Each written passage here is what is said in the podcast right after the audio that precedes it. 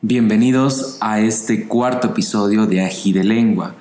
Espero que hayan comido muy rico y que estén con el estómago lleno, porque si es que no, se van a antojar muchas de las cosas que, de las que vamos a hablar hoy día. Bienvenida Cora, ¿cómo estás? Hola Álvaro, ¿qué tal? ¿Cómo estás? Eh, bueno, yo te contaré que sí estoy con un poco de hambre porque no he almorzado, vengo saliendo del trabajo, así que, bueno, no sé, con tan bella introducción ya me dio hambre. Bueno, y vamos a tener que después del podcast ir a comer algo, ¿no? Porque creo que yo ando en las mismas, solamente almorzado, así que... Bueno, pero a lo que vinimos. Hoy quería contarte algo que me llamó la atención, que era eh, cómo se ha adaptado la comida callejera local a esta nueva realidad que estamos viviendo, esta nueva situación, digamos, ¿no? Porque el otro día fui a comer, eh, bueno, el otro otro día, ya no, no recientemente, pero fui a comer unos anticuchos a la 20 de octubre y Espiazo, que son así los típicos, tú debes saber que son esos así muy tradicionales y famosos además. Y me llamó la atención cómo, las medidas de bioseguridad que implementaron, ¿no? O sea, porque al ser un puesto callejero es pues bien complejo, ¿no? No hay, no hay ni agua, o sea, entonces es bien complicado. Pero ellos como que pusieron una cierta división eh, en su puesto, digamos, para que la gente no se acerque mucho eh, para que haya ese distanciamiento con la comida y con el público, digamos. También eh, otra cosa que me llamó la atención es que se han mm, reinventado, digamos, y hacen delivery. Y te pueden enviar tus anticuchos, digamos, tienen un número de WhatsApp, entonces están ahí atentos a eso. Y otra cosa es que cuando llegas te dan alcoholcito en las manos, digamos. Entonces, me ha parecido bien interesante de cómo estas nuevas medidas han llegado acá con, con toda esta situación que estamos viviendo pero sería interesante que estas medidas se queden, ¿no? Así como, porque de alguna forma esta bioseguridad, digamos, deberíamos tenerla, haberla tenido en, muchos eh, sectores, en muchos casos. Pero con, con, toda esta situación creo que ha sido interesante que esto eh, se haya visibilizado y todos lo hemos apropiado ya, ¿no? En, en nuestro cotidiano. Valoro mucho estas nuevas prácticas que, que, que nos mencionas porque tiene que quedarse esto, estas buenas prácticas de manipulación, porque si bien Bolivia cuenta con bastante comida callejera y principalmente más en nuestra área, que es en la ciudad de La Paz. Lamentablemente, una de las pequeñas fallas que había era esto, la, la mala manipulación que de repente puedan tener. Y eso hace a mucha gente el tener miedo, el poder alimentarte en nuestros puestos callejeros, cuando para mí es lo más maravilloso que tiene, son estos sabores donde realmente nos muestra nuestra identidad, nuestra cultura. Es algo que realmente tenemos que amar. Para mí, o sea, de verdad, comer en la calle, y siempre lo he hecho, o sea, vos sabes que mi madre era comidera callejera, entonces a mí me llama la atención algo cuando está, cuando hay mucha congregación de gente, y siempre, eh, siempre me puesto dentro de la fila para ver qué es lo que estaba pasando. O sea, porque si realmente hay mucha concentración de gente, es que es muy bueno el producto. Y muchas cosas he tenido así en la vida que he ido, que he ido haciendo. Pero surge, o hasta hace algunos años surgía este miedo de decir no manipulan bien, me da infecciones, me da esto, me da lo otro. Y ahora que estas señoras hayan adoptado todo esto, me parece pues espectacular. Y esto tiene que quedarse. O sea, no tiene que ser simplemente por este tiempo que estamos viviendo en esta pandemia, sino tiene que ser para siempre. O sea, el uso del alcohol que tú mencionas, el poder tener Inclusive esta mampara que tiene esta señora, porque también voy a comer siempre a este lugar de los anticuchos, porque me parecen sus anticuchos maravillosos. Sabes que yo estuve casi como unas dos semanas queriendo descubrir qué es lo que tenía su salsa de maní, pero todos los días parecía contratada para estar siempre comiéndome. ¿Y lo has descubierto? Lo he descubierto. No, no, voy a decir, no voy a decir. Bueno, aquí les traemos la receta. no voy a decir la, la receta de la señora, pero de verdad estuve así como dos semanas para porque ahí es el, em, la salsa es la clave que tiene. Esa salsa de maní es diferente a las otras salsas que había probado. Y mira, yo me he probado muchos, pero muchos anticuchos, no solamente las piazos, sino me he probado anticuchos en la San Francisco, en las velas, me conozco a todas las caseras de las velas em, y en diferentes tipos de lugares, porque para mí el anticucho es una de las cosas que es realmente espectaculares que tenemos acá en, en Bolivia. No es un plato nuestro, efectivamente es, es un plato es peruano, pero lo hemos adoptado, lo hemos adoptado muy bien nosotros. Sí, además diferente, ¿no? En Perú igual se lo consume, pero es, es de otra forma. O sea, tiene una cierta variación. Acá tenemos otros, otros eh, acompañamientos, digamos que no tenemos el choclo, por ejemplo. Y, pero justo me has hecho acordar de algo, porque el otro día estaba viendo un video de, de, de alguien que fue a hacer eh, un reconocimiento de, de, anticuchos en Lima. Y yo estaba viendo así antojadísimo igual el video pero eh, me llamó la atención que algunos puestos callejeros eh, ya tienen la opción para pagar eh, con, tarjeta o online. O sea, como que con transferencia y estas cosas, y es como que eso igual falta acá. O sea, que, digamos tú vayas a comerte los chorizos al mercado Lanza de Doña Elvira y le puedes hacer una transferencia o pagar con QR o ubicas esa, esa parte creo que falta un poquito, digamos, acá. Ahorita que has tocado el Perú y realmente yo he tenido la oportunidad de estar hace nueve años, nueve, tal vez ocho, eh, cuando estuve en Astrid y Gastón, eh, nos invitaron para unas combis. O sea, ya estaba en el proyecto de Melting Pot en Gusto, cuando estábamos armando, entonces me llevaron a un concurso de combis que hizo Gastón Acurio justamente con Apega para poner a carritos salchipaperos en las combis. Fue, fue espectacular, ¿no? O sea, comerte salchipapas con diferentes tipos de salsas que habían puesto, la salsa de huacatay que ellos le llaman, em, mayonesas de ajo, etcétera. O sea, había todo, todo, todo un gran concurso. Lo hicieron en, ay, ¿cómo se llama? Hay una escuelita que tienen allá por Mira, se me ha ido el nombre, cuando me acuerde te lo voy a, te lo voy a comentar, pero fue muy interesante y el premio que les daban, les daban una combi y todo aquello, porque allá en el Perú, a diferencia de acá, tienes las carretillas, pero no tienen el street food street food que le llaman o la comida callejera a ellos, como acá en Bolivia. Algún rato lo he hablado con Pedro, con Pedro Escafino, que es de Malabar, y me decía Coral, él estaba sorprendidísimo cuando vino a Bolivia a comer comida callejera, porque yo le hice un circuito de comida callejera y me decía, esto no lo vemos en Perú. Y es cierto, en Perú no tienes. Sí, tienes los picarones, por ejemplo, que tienes en el Parque Kennedy, que es espectacular, a mí me encantan estos picarones, pero es un carrito, o sea, cuidan tanto estas medidas de seguridad, de higiene, que realmente yo he quedado sorprendidísima porque hacen un seguimiento, o sea, allá apega o el, los, o sea, las organizaciones gubernamentales y privadas apoyan un montón a estos emprendimientos pequeños. El caso de la grimanesa, sin ir muy lejos. La grimanesa era una señora que, bueno, Gastón Acurio la ha sacado, vendía en las calles y ahora tiene sucursales allá dentro del Perú. Y seguramente algunos amigos peruanos que nos están escuchando nos puedan comentar.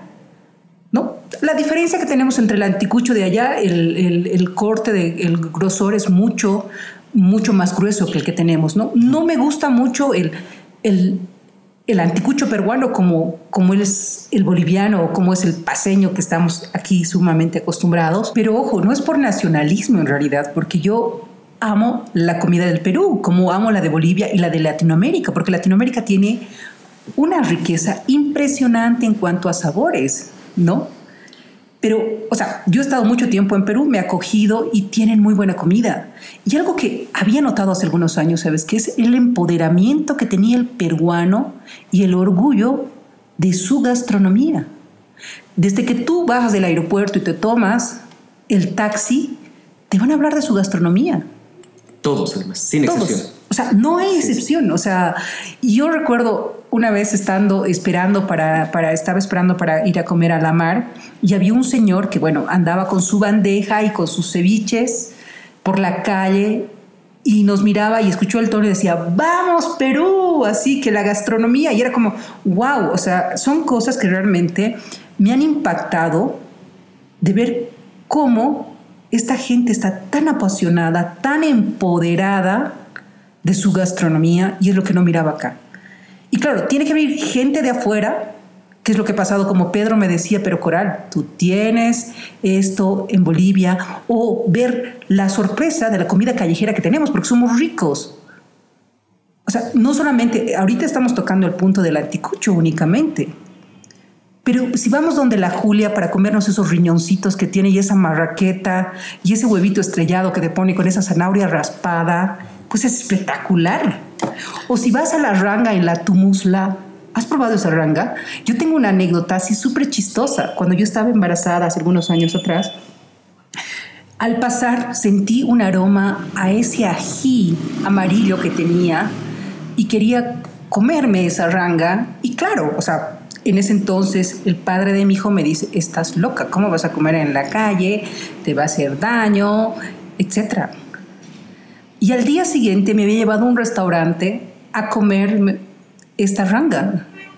Y no era la ranga que había sentido aquel aroma al pasar no podía vivir, o sea, ese, ese, ese aroma quedaba en mi cabeza y me golpeaba y me golpeaba y me golpeaba, hasta que fui un día y me fui a comer sola. Me comí dos rangas. Eran tan picantes que ya entendí por qué la señora tenía un papel higiénico al lado. No, porque, o sea, me pareció como un poco raro así tener el papel higiénico, pero, pero entendí porque era así entre el... Era espectacular para mí una de las mejores rangas está aquí en la Tumusla. Y lo he descubierto así solamente por un aroma que me ha llamado que de repente no sé si las embarazadas desarrollamos un poquitito más ese aroma, porque estoy hablando hace 20 años atrás. pero fue espectacular para mí, una de las mejores rangas. Y ellas, por ejemplo, estas de las rangas, es una familia, porque eh, yo tenía oportunidad de conocer a la abuela, bueno, a la mamá, y ahora lo ha dejado el negocio para, para sus diferentes hijos, ¿no? Sus hijas se turnan y también la yerna. Entonces, eh, lo chistoso es que tienes que saber qué día vas a ir, cuál es tu casera, digamos, ¿no? Para poder ir a comer.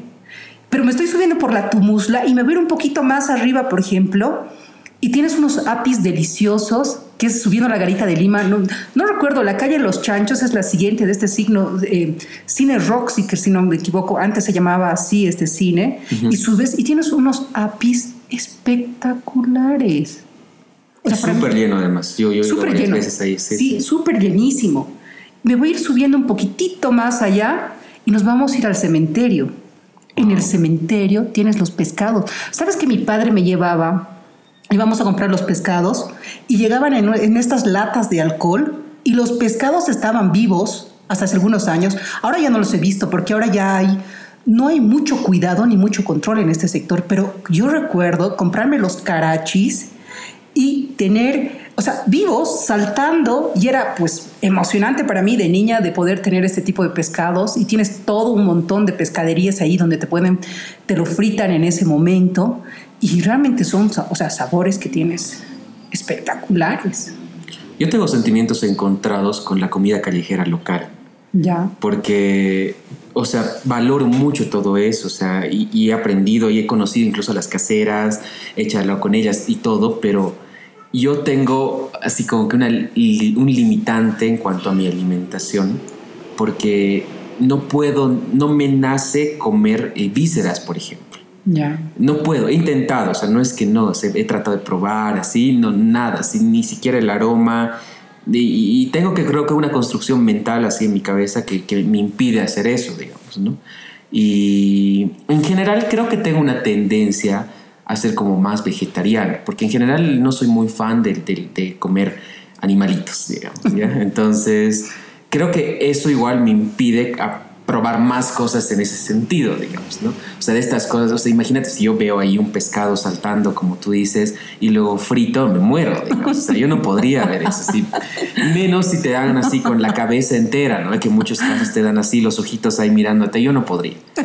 O sea, es, eso, qué chistoso lo que dices. Sí, eso sí, es como que no, no puedo, digamos, ¿no? Pero es, es, es, es muy raro porque en mi trabajo, digamos, yo tengo que estar muy, mucho en contacto con este tipo de cosas también, porque tengo que conocerlas, tengo que aprender dónde se come así y tengo que saber mucho al respecto, ¿no? Entonces, sí lo sé y sí, sí, y, y sí estoy muy inmerso en todo esto, pero de ahí a que sea una costumbre para mí probar y comer y, y, hacer muchas de esas cosas, no. Algo que es como la excepción, que creo que es porque desde niño me, me, me daban siempre, es el anticucho. Y es como que no, no, no, no lo veo de esa forma, digamos, ¿no? Pero claro, si me, muestran un corazón entero, yo creo que ya, ya no lo comería, ¿no? Pero, pero así en, esa presentación yo, yo soy chocho y, y, como y es delicioso. Oye, qué bueno que me has contado porque voy a cuidar de lo que te vaya a invitar a comer. Entonces, ya sé qué cosas voy a ir a comer contigo y qué cosas no debo ir a comer contigo, ¿no? No, pero está bien, o sea, se respeta todo ese tipo de cosas. Yo, como te digo, he tenido mucha calle, o sea, de comer en la calle de verdad, o sea, de, o sea, de estar ahí. Pero yo me quedo en los pescados y que te decía, ¿no? Y allá también tienen, tienen el famoso guayaque, para, pero para mí uno de los mejores guayaques que tenemos acá es en el Mercado Rodríguez, en esas gradas ¿En qué gradas? Son unas gradas, o sea, donde venden justamente carne, son unas gradas que están así como empinadas y la señora ahí se sientan, eran dos, bueno, no sé si siguen las dos, pero... Y tenías un guayaque de aquellos espectaculares. Y ahora no sé, porque el guayaque, bueno, la diferencia es que tienes, es un caldo de ají, no sé si lo has probado alguna vez, es un caldo de ají que tiene y tiene bastante el, aroma este a coba, que es un poco hacia menta, que es casi como similar que podrías tener, es muy, muy penetrante esta, esta hierba. Y lo típico era hacer con el karachi, pero con el karachi amarillo. Y eran un poco más cabezones estos tipos de karachis, que actualmente ya no existen estos karachis amarillos, ya no hay muchos. No, al igual que el pejerrey se ha ido perdiendo. Y lo mismo que está pasando en este tiempo con el ispi. Es que ese es otro tema, aparte que creo que igual eso en algún momento hay que tocarlo, pero es, es que no estamos eh, siendo conscientes en, la crianza de estos animales y estamos... Eh, como que extinguiéndolos y nosotros, o sea, las personas que están ahí a cargo de todo esto, los están extinguiendo. Es una problemática bien, bien. Es que deberíamos tener tiempos de vedas que deberíamos aprender a hacer, o sea, de poder hacer. O sea, lamentablemente es como dices, ¿no? Y, la mayoría de los pescados que estamos consumiendo acá son de la parte peruana del lago. Exacto. Ni siquiera son de la parte boliviana. Las truchas que están llegando son del lado peruano. Sí, sí, sí. Y tienes truchas inmensas y espectaculares pero, o sea, estamos ahí en plena frontera, pero está, está llegando, está ingresando bastante trucha, o sea, y ahí no podemos, que no, que no podemos hacer nada. Y el ISPI se está perdiendo y tantas cosas que se están perdiendo, es, es, es terrible como no, no tenemos cuidado, normas, no sé, conciencia más que todo, ¿no? Yo creo que es con un poco de conciencia. Y conocimiento también, creo. También, también. Y ahí debería haber como apoyo, como te digo, porque yo lo que te contaba, esto de, de cuando iba con mi padre allá y ver los pescados saltando, para mí era de verdad, yo te juro, es una, era realmente una emoción de ver algo así. Seguro no lo he pensado como ti después de verlo en el, ver los fritos ahí, o sea, te juro que no me ha pasado algo así por la cabeza y más bien, más bien que no ha pasado algo así porque creo que dejaría de comer el pescado, no, jamás dejaría de comer el pescado, yo amo el pescado, así que no, no puedo, no, no podría, pero son este tipo de cosas que tenemos que ir mejorando y aprovechando y dándoles herramientas a estas señoras. Hasta hace un tiempo nosotros hicimos en Gusto, teníamos un convenio con la Alcaldía Municipal de La Paz y se hizo un proyecto que se llamaba Sumapayata. Ay, que lo he escuchado y que me parece estupendo ese proyecto. Al final murió, creo, ese proyecto. Fue un proyecto mío eh, porque justamente en honor a las comideras callejeras. Yo todavía, sabes, tengo, tengo un sueño, tengo un proyecto dormido en realidad, que quiero hacerles honor a las comideras callejeras. Pero honor porque de repente creo que mi mamá hubiera tenido, si hubiera tenido unas mejores herramientas, si hubiera tenido una formación, wow, su comida de verdad de ella era como espectacular. Y lo único que ahorita tengo son eh, el registro de aquellos sabores que han quedado en mi mente, únicamente, ¿no? Y, no sabes cuán difícil es el, poder estar vendiendo en las calles. Ya la anterior te mencionaba y te decía, uno no aguanta sol, aguantas lluvia, aguantas fríos. Y es bien difícil. Y es una vida también muchas veces cíclica que tienen estas personas y no tienen, no tienen el tiempo. Y ni siquiera por decirte son personas que sepan de algunas herramientas, eh, por ejemplo, de hacer costos, porque muchas veces te dan a precios tan económicos que seguramente no están ganando nada mm. y no tienen ese tipo de herramientas. Entonces, tienen que haber instituciones que podamos apoyar para enseñarle cómo tienes que hacer un costeo para poder hacer, cómo tienes que enseñarle a manipular los alimentos, cómo trabajamos con higiene, qué hacemos, porque muchas veces terminan, o sea, te están dando el cambio por decirte... Claro, con la misma mano. Con la misma mano y con la misma mano te van a servir la comida, pero es netamente por algo que de repente a ellas no les han dicho que eso está mal. ¿Te das cuenta? Nosotros, aquella vez cuando nació, ¿cómo nació el Sumapayata?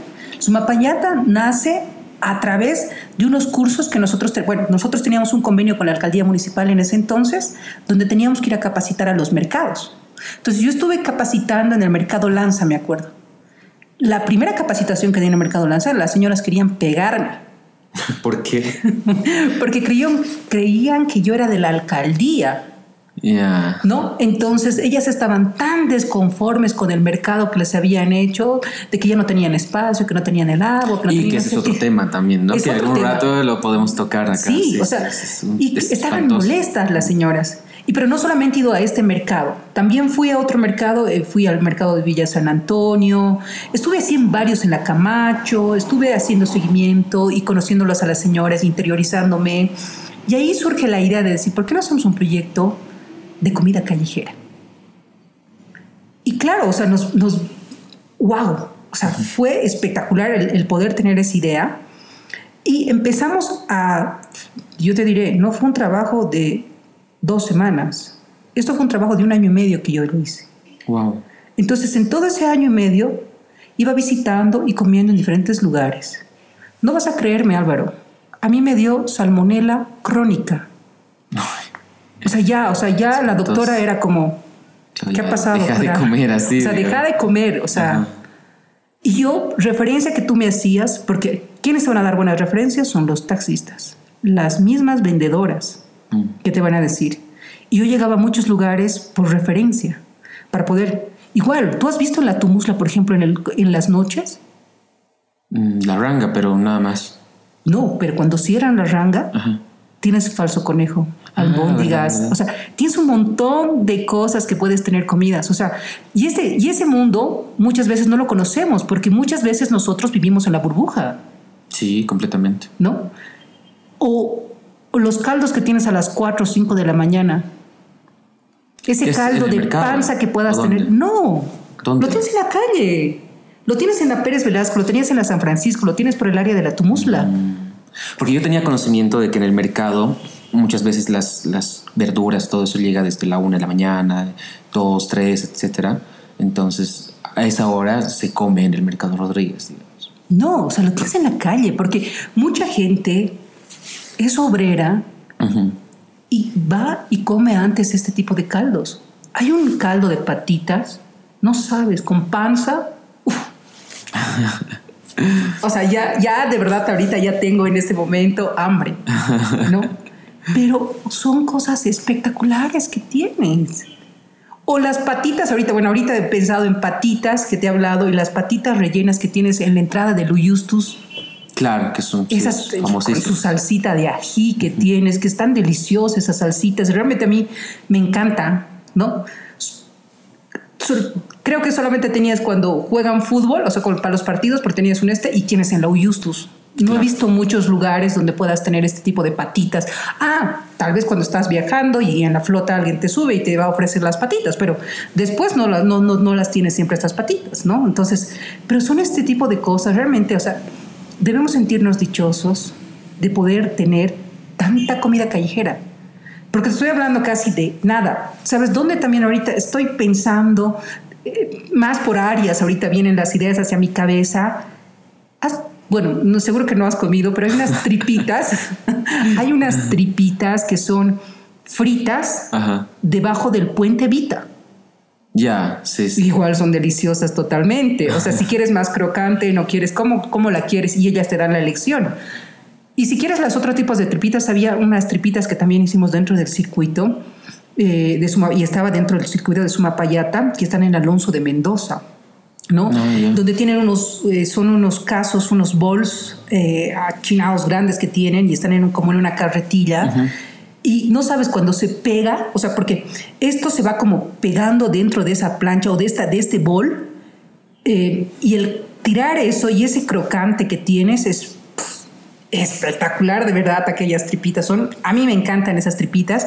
Esta señora recibió el curso, bueno, la capacitación que íbamos a hacer para eso del Suma Payata ya hablamos, la llevamos a gusto, se le hizo como una sesión de fotografías, pero había que hacerle algunas fotos en el lugar, ¿no? Entonces nosotros nos fuimos con, eh, me acuerdo en ese entonces, estaba también Sumaya dentro del, del proyecto cuando iniciamos y estaba Luis, Em, tomando las fotografías. Entonces nos fuimos, nos montamos para poder ir a hacerle las fotos a la señora. Entonces la señora eh, estaba ahí, me miraba, quería decirme algo y no, no sabía. Entonces, eh, y a último rato me dice la señora, sabe, señorita, yo no voy a poder seguir porque mi marido no quiere que haga esto. ¿Qué? Sí. ¿Por qué? Porque su marido no quería verla visibilizada a su mujer. Simplemente vivimos en un, perdón, en un machismo de, no voy a decir porque estamos con... Wow. Me quedé sorprendidísima. Ella había hecho todos los cursos, estaba súper preparada, era un producto súper vendible. Claro. Porque esas tripitas no las tenemos en otro lado. Bueno, sí en Cochabamba, pero no tenemos en otros lugares. Eso es una buena plataforma de poder mostrar aquello que estaba haciendo esta señora. Y ahí, claro, te vas dando cuenta que todavía vivimos un montón de machismo y más estas señoras que inclusive yo me animaría a decirte que lideran y llevan toda la comida o todo el peso de sus casas y sus, muchas veces sus maridos no las apoyan. Y además es interesante porque la mayoría de estas personas que venden en la calle comida, bueno, y muchas cosas, son mujeres. Es que eso es espectacular. O sea, es como que, o sea, hay excepciones, obviamente, pero el, el, 90% deben ser mujeres que están a cargo de la comida callejera boliviana. Es que es así. Es que las mujeres, yo digo, las, bueno, no sé, todas las mujeres de muchos países seguramente son así, pero aquí la boliviana nunca se hace chica. Jamás nos hacemos chicas. Mi madre, ¿cuándo, ¿cuándo surgió para hacer comida callejera? No es de que nació y tenía una no sé, veníamos de alguna este que su mamá cocinaba y no sé qué, mentira, podría mentir. Fue netamente por una necesidad. Mi padre le había dejado y ella necesitaba mantener a sus hijos. Claro. Y esa es la realidad de muchos hogares. De muchos, de muchos totalmente. Por eso te digo, a mí me encantaría, me encantaría poder empoderar a estas señoras, porque realmente son, para mí son las divas son unas divas, son unas mujeres que hay que empoderarlas. Y algunas se han empoderado bien, bien, ¿no? sí, por ejemplo, yo, yo me acuerdo siempre de los eh, chorizos del Mercado Lanza de Doña Elvira. Ah y que además Doña Elvira tiene su foto ahí enorme en ese lugar, en ese espacio. Antes, si no me equivoco, no sé si sigue aún, en el mercado, afuera del mercado, o sea, como que más hacia la pared para hacia la calle, igual había su foto enorme de los chorizos de Doña Elvira. Entonces, es, esa construcción de marca que tiene esta señora me pareció bien interesante. No, pero es derecho que te dan las tarjetas. O sea, yo la adoro a la Elvira y es más, aprovecho para mandarle un gran abrazo y besos. Y espero que escuche por, porque de verdad la adoro, la adoro a esta señora. Es una, una señora que realmente es espectacular. Y como dices, es una diva. O sea, ¿cómo, cómo, cómo tiene esto de poder poner, por ejemplo, en un banner tan grande su fotografía?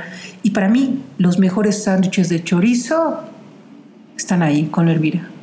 Y la explicación que te hace, espectacular. Ella sabe vender. Esa es una mujer súper, pero súper empoderada.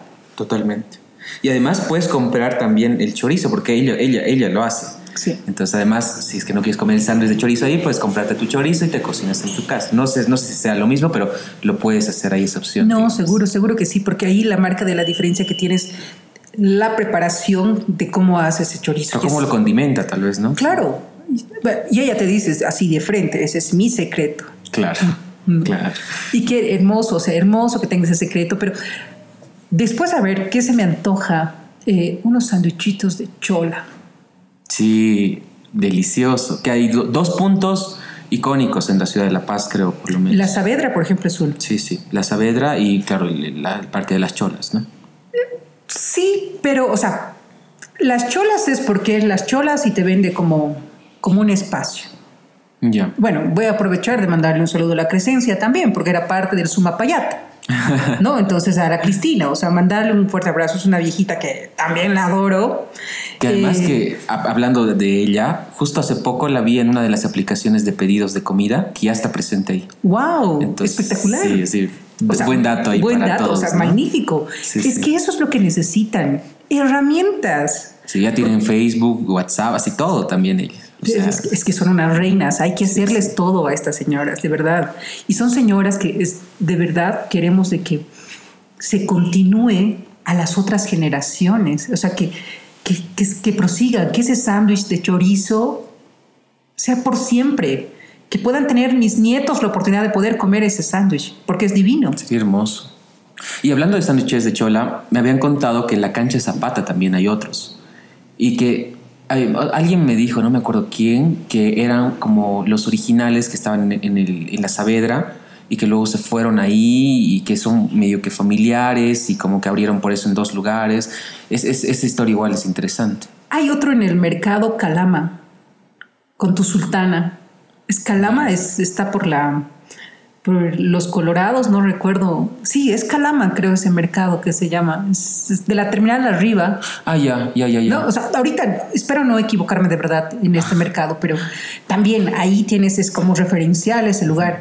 Es que tenemos un montón de cosas. No, es, es infinito lo que hay. Además, o sea, bueno, yo, yo, a mí me falta mucho por descubrir, pero tú ya has estudiado eso bien y ya, ya te la sabes. Pero igual debe haber cosas que tal vez ni conozcas, no sé. No sé. dudas. Ya. No sé, me haces Has hecho- dudar un poco, Has me hecho haces un dudar. buen trabajo ahí investigando. No, pero hay cosas, o sea, yo, como te digo, cosa que me llame la atención, estoy ahí, siempre estoy firme al pie del cañón para poder ir probando, degustando, viendo qué podemos hacer. Algo que me llamó la atención, por ejemplo, alguien que sacó como algo de street food, fui a ver también, pero así de casualidad, me llamó la atención su letrero cerca a Miraflores eh, y tenía, tenía ranga, tenía tenía el anticucho, así mucho, mucha comida callejera que le había puesto. Y me pareció magnífico, o sea, me pareció interesante el poder tener en este lugar, o sea, era un restaurantito así súper chiquitito. Y me llamó la atención, tenía también las, las patitas, o sea, interesante, te digo, porque de repente a veces creo que necesitamos como... Dentro del circuito que hicimos, por ejemplo, de Sumapayata, eran como circuitos muy largos, ¿no? Partíamos del- bueno, salían de gusto, en realidad íbamos donde la Crescencia, que era la primera, que era la Cristina, después teníamos que subir, no íbamos, no llegábamos a- al mercado Lanza, pero tenía otro negocio, eh, la, la Elvira, que era detrás del estadio, por ejemplo, para Claro, poder llegar. Entonces, ¿no? Sí, sí. íbamos a esa sucursal. La que siempre me causó un poquitito de conflicto fue la de la Tumusla, porque tú sabes que entrar así ese sector en el transcurso de la noche tiende a ser mucha trancadera en este espacio. Entonces, esa es la que siempre me ha causado un poquitito de ruido, digamos, ¿no? Pero qué interesante que puedas tener, eh, no sé, en, en ciertos sectores, porque creo que tenemos que empezar a visibilizar lo que tenemos, ¿no? Sí, completamente. Y además hay varias zonas que también tienen su, su comida típica, no sé, en las villas, por ejemplo. O sea, hay ahí los secretos de las villas, así mejor guardados, ¿no? Entonces, Sí, yo, yo, yo vivía por eh, Villa San Antonio, por ejemplo, y habían unos chicharrones espectaculares, wow. ¿no?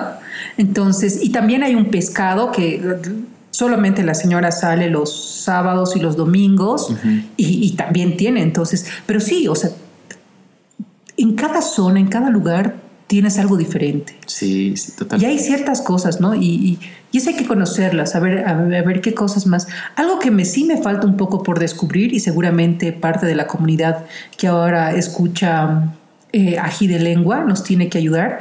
Eh, algo que me falta descubrir es el alto. Lo he estado investigando. Cuando he estado trabajando en Manca, he estado así como haciendo trabajo así de hormiguita y de ir chequeando algunas cosas, pero sí me falta. Todavía es algo que estoy ignorando en este espacio, pero sí quiero descubrirlo porque necesito, necesito conocer, porque yo, como te digo, adoro la comida callejera, porque es parte, está en parte de mis genes también, porque y en algún punto espero algún rato conseguir un financiamiento y poderles brindar herramientas a estas señoras, porque realmente hay que empoderarlas, hay que darles herramientas, que aprendan a hacer costos, que aprendan a manipular, porque podríamos crecer bastante con la gastronomía.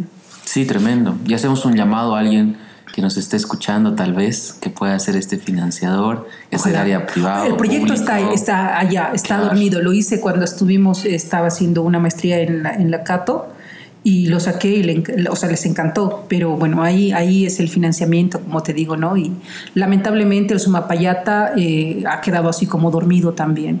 Mm. Pero es un proyecto que de verdad me hubiera gustado el, el, seguirlo mostrando, porque hay mucho, mucho, mucho por contar de estas señoras. Yo, como te digo, valoro bastante el trabajo que hacen estas señoras, porque de repente tengo la vivencia o el recuerdo de cómo mi mamá se sacaba la mugre entonces tengo mucho respeto a estas señoras, bastante. Sí, completamente, completamente. Igual, o sea, nos hemos centrado mucho en La Paz porque es bueno donde vivimos y donde estamos casi la mayor parte del tiempo, pero es interesante igual hablar del street food o de la comida callejera de Santa Cruz, de Cochabamba, de Sucre, de Potosí, de tantas regiones que tenemos en Bolivia y nunca acabaríamos el podcast, o sea, sería infinito. Seguro, seguro, seguro que no lo vamos a acabar, pero o sea, ahí está. O sea, yo creo que esta comunidad de ají de lengua tiene que ser también algo para que la gente nos pueda apoyar, nos pueda mostrar, nos diga, en Potosí nosotros comemos estos. En Potosí, por ejemplo, fui a comer unas, unas salteñitas pequeñitas, deliciosas. No me acuerdo dónde, seguramente alguien me ayudará. Estuve muy poco en Potosí eh, porque tenía que dar unas charlas y me impactaron esas sus salteñitas pequeñas que me dieron en, como en papel periódico. Me llamó la atención, así como pero qué interesante, o sea, realmente muy buena salteña. O las masitas de Santa Cruz, digamos, ¿no? O las masitas de Santa Cruz. Es como que vas y están el sonso, el, cuñapé que tienes. Las jibas igual, no sé si has, has, probado las jibas en Santa Cruz. He ido igual a, a, probar unas empanadas, así como una especie de tucumana. No sabes lo deliciosas que eran, eran por el Cristo. Y bueno, un parte de este tour me lo ha dado Ricardo Cortés, que le mando un fuerte saludo igual a él, si me está escuchando. Claro que sí. Gran experto de esto y me ha llevado a varios lugares y he comido tan rico, no sabes, o sea, en, en, en, Sucre igual hay un montón de cosas interesantes. En Tarija, ¿te acuerdas que hemos probado unas empanaditas con choclo y, queso, y eran espectaculares, Que claro, estas venían con una tendencia más eh, desde Argentina, con una influencia, exacto pero igual, o sea, delicioso. Es que creo que hay que tener igual eh, bien claro, o sea, como que, oye, es como que defender lo nuestro, pero también es interesante esta mezcla que se hace, este mestizaje de comida, porque mucho, mucho de, mucha de nuestra gastronomía es hecho o sea, mestizo, o sea, tenemos influencias francesas, españolas, que no sé qué, y ese es el resultado que hemos tenido. Pero mira, nosotros estamos creo más empoderados de hablarte del anticucho, que lo hablamos que los mismos peruanos ahorita. Pero es total, o sea, porque el peruano te va a hablar, te va a decir, o sea, yo pienso en Perú y me viene a la cabeza ceviche. Claro. ¿No? Y nosotros nos hemos apropiado de su anticucho. y como igual tenemos acá en Bolivia diferentes choripanes. También. Súper argentinas y esa tendencia. Pero, por ejemplo, acá los, los choripanes que hay en, Sucre, por ejemplo. Los siete eh, lunares se llaman esas, por ejemplo que ya tienen sucursal en La Paz, te cuento. Ah, no, no sabía. Sí, no, no he probado, no he tenido el gusto, pero espero que sean igual de ricos. No, seguro que sí, seguro que sí. O sea, eh, teníamos que descubrir más. Hasta hace algunos años atrás yo notaba que de repente eh, mucha gente se aver, no sé si se avergonzaba, pero no había mucho consumo de esto, ¿no?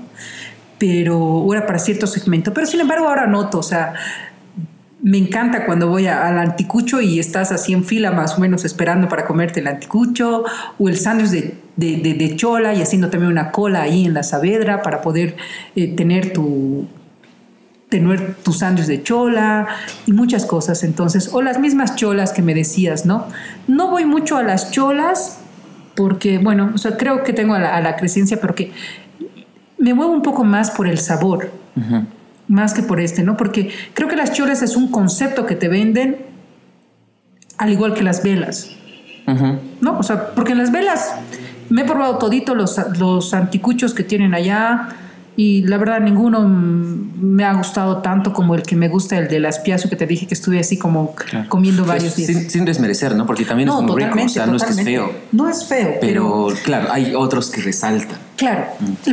Es que yo soy un poco más subjetiva porque soy cocinera, entonces soy un poquito más exigente en ese tipo de cosas.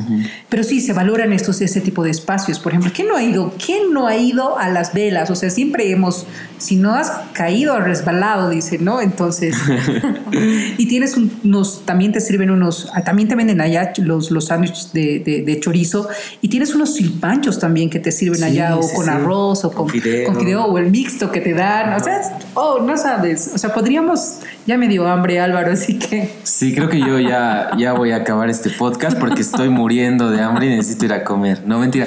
Pero igual, esta, esta invitación que has hecho a la gente que nos está escuchando, sería bien interesante replicarla. ¿Por qué no nos mandan sus ideas de dónde están los mejores lugares para comer en la calle, de todas sus ciudades, de, donde nos están escuchando, y lo podemos ir compartiendo nosotros para que así armemos una lista de estas recomendaciones de todos. Genial. O sea, espero que, que, se animen a mandarnos si están escuchando esto. Yo sé que tienen un lugar por lo menos para recomendar entonces escríbanos por, por donde, en comentarios, por donde puedan, donde quieran escribirnos en cualquier plataforma y ahí vamos a estar respondiendo sus mensajes y compartiéndolos. Vamos a recopilar toditos y tal vez, quién sabe, el siguiente podcast vamos a dar un resumen de esto. No, me parece espectacular, porque realmente hay muchos lugares y seguramente como dices, no lo conozco todo. Estoy todavía en proceso de seguir queriendo comer más y con muchas ansias de seguir comiendo, así que bueno, mándennos por favor porque queremos ir.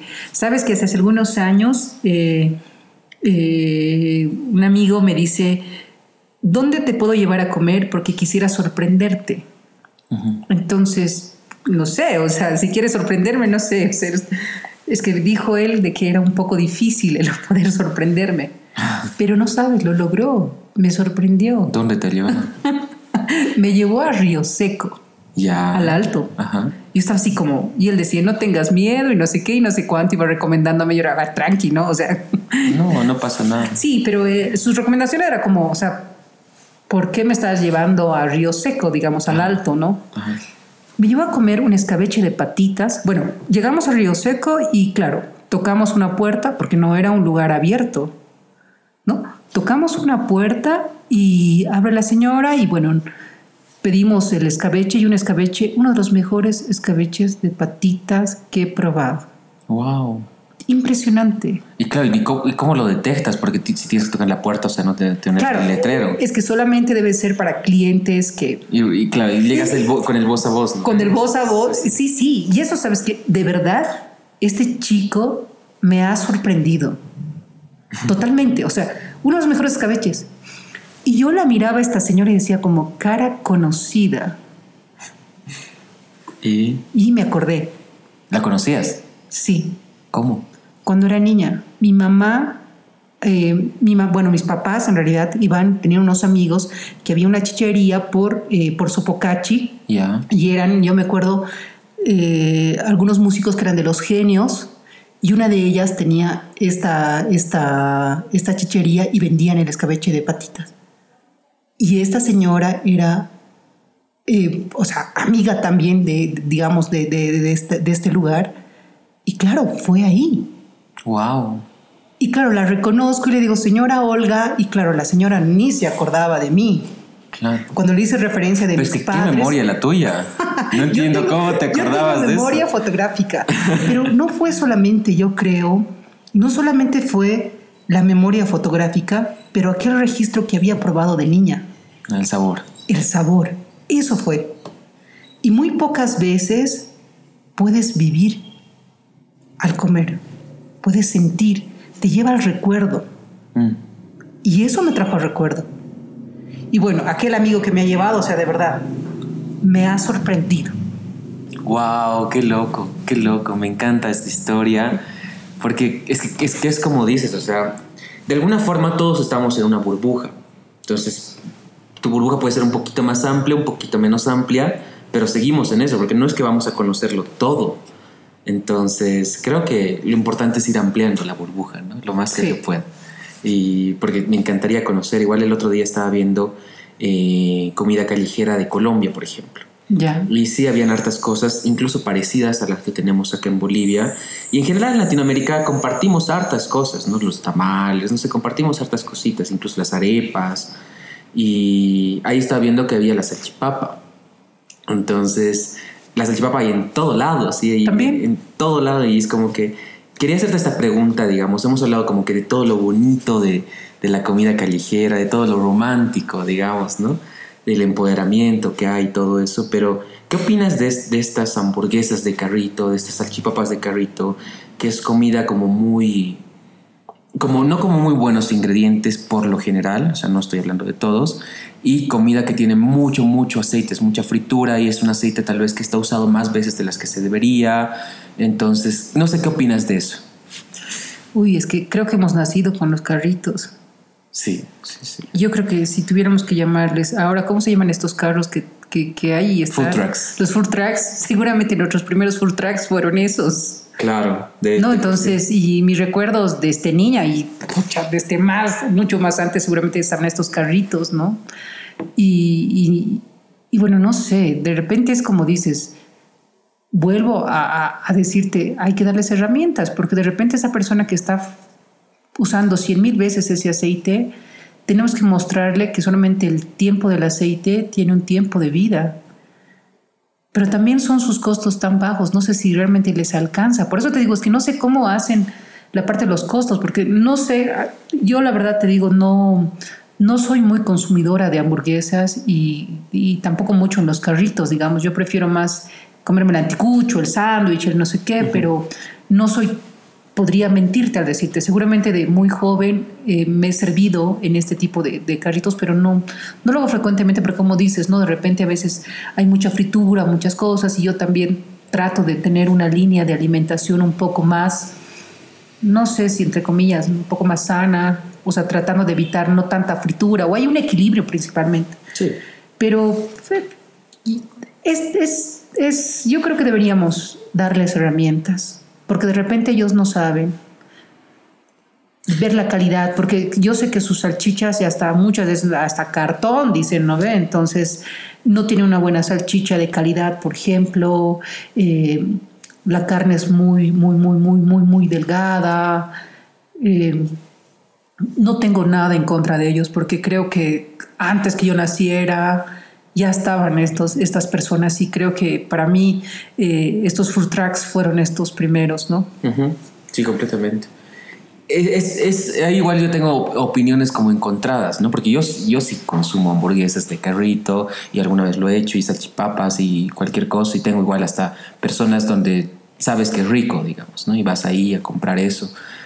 Y claro, en equilibrio todo es perfecto, porque si como eso todos los días, pues es otra cosa, ¿no? Pero si lo haces en equilibrio es perfecto.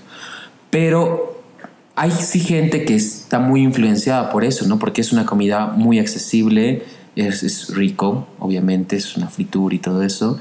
Y hay mucha gente que lo come así muy seguido, ¿no? Entonces, claro, y está de alguna forma dañando su alimentación.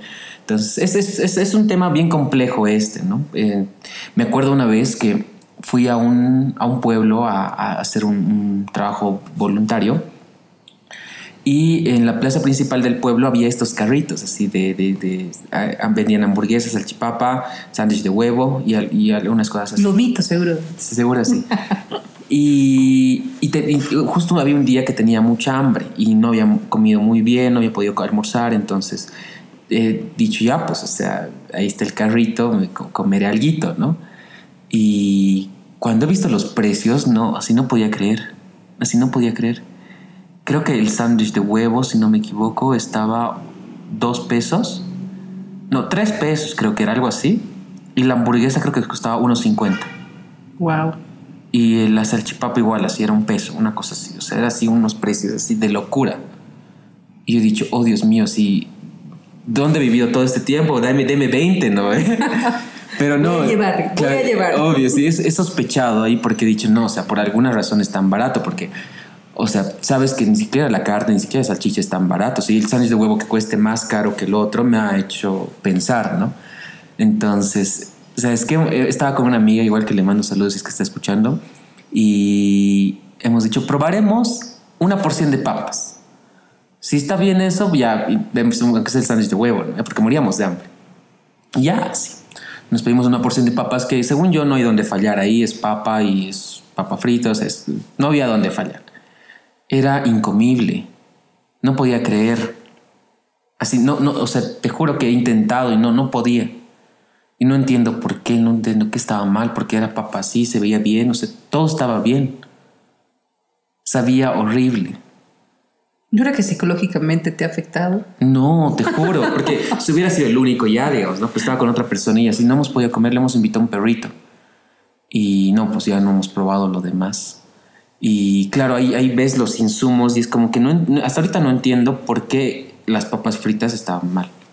No sé, es que no sé si era el aceite, es que no sé, la, hasta la textura de la papa, o sea... Es que, es que para mí no, hay falla en la papa, o sea, porque era papa únicamente lo que te ha servido, pero creo que podría ser, si de repente no estaba a una buena temperatura, de hecho absorbe la papa mayor cantidad de aceite. Creo que ahí podría haber sido, ¿no? Sí, claro, y tienes. Alguna vez me ha pasado, tienes una papa frita donde hasta puedes exprimir y vas a tener gotas de aceite, ah, que es así, o sea, son. Pero, son pero este en general, o sea, no, no, es, no, es que, no es que chorreaba aceite, no, o sea, para nada. Qué raro. Era el sabor, la textura, no sé, era así una ah, cosa muy extraña. A mí se me. O sea, solamente te, te lo lanzo y tal vez fue como. No sé, la mala no sé si predisposición, porque a veces uno... Claro, te mentalizas. Te mentalizas, ¿no? que tal vez el miedo que tenías y no sé qué y no sé cuánto, creo que podría haber... Pero no sé, creo que ese, factor, ese día ganaba el hambre, ¿ya? Porque, claro, igual habían tienditas donde habían, no sé, galletitas, esas cositas que te venden, ¿no? En un pueblo que es igual reducida la oferta. Y, pero no, pues quería algo más así como contundente, o sea, comida, ¿no?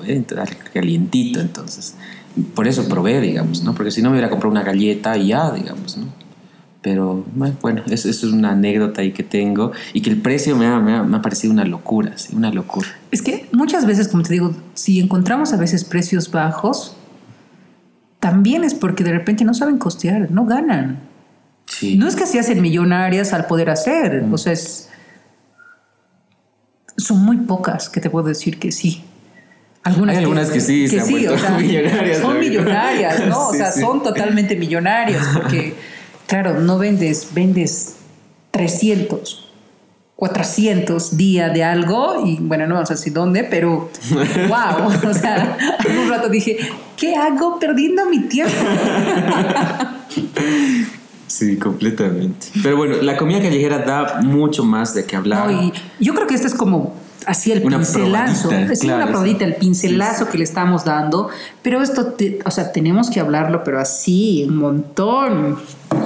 Y no se olviden a todos los que nos están escuchando mandarnos sus recomendaciones. Por favor. Los vamos a incluir en el siguiente podcast o en el siguiente que hablemos de comida callejera. Tal vez podemos hacer otro y ahí incluimos el resumen. Sí, sí, totalmente. Queremos saber ¿Qué se come en Potosí, en Oruro, en Cochabamba? En Cochabamba me llevaron, por ejemplo, unos amigos a las, em, a las islas que ya tienen un famosísimas, súper famosísimas.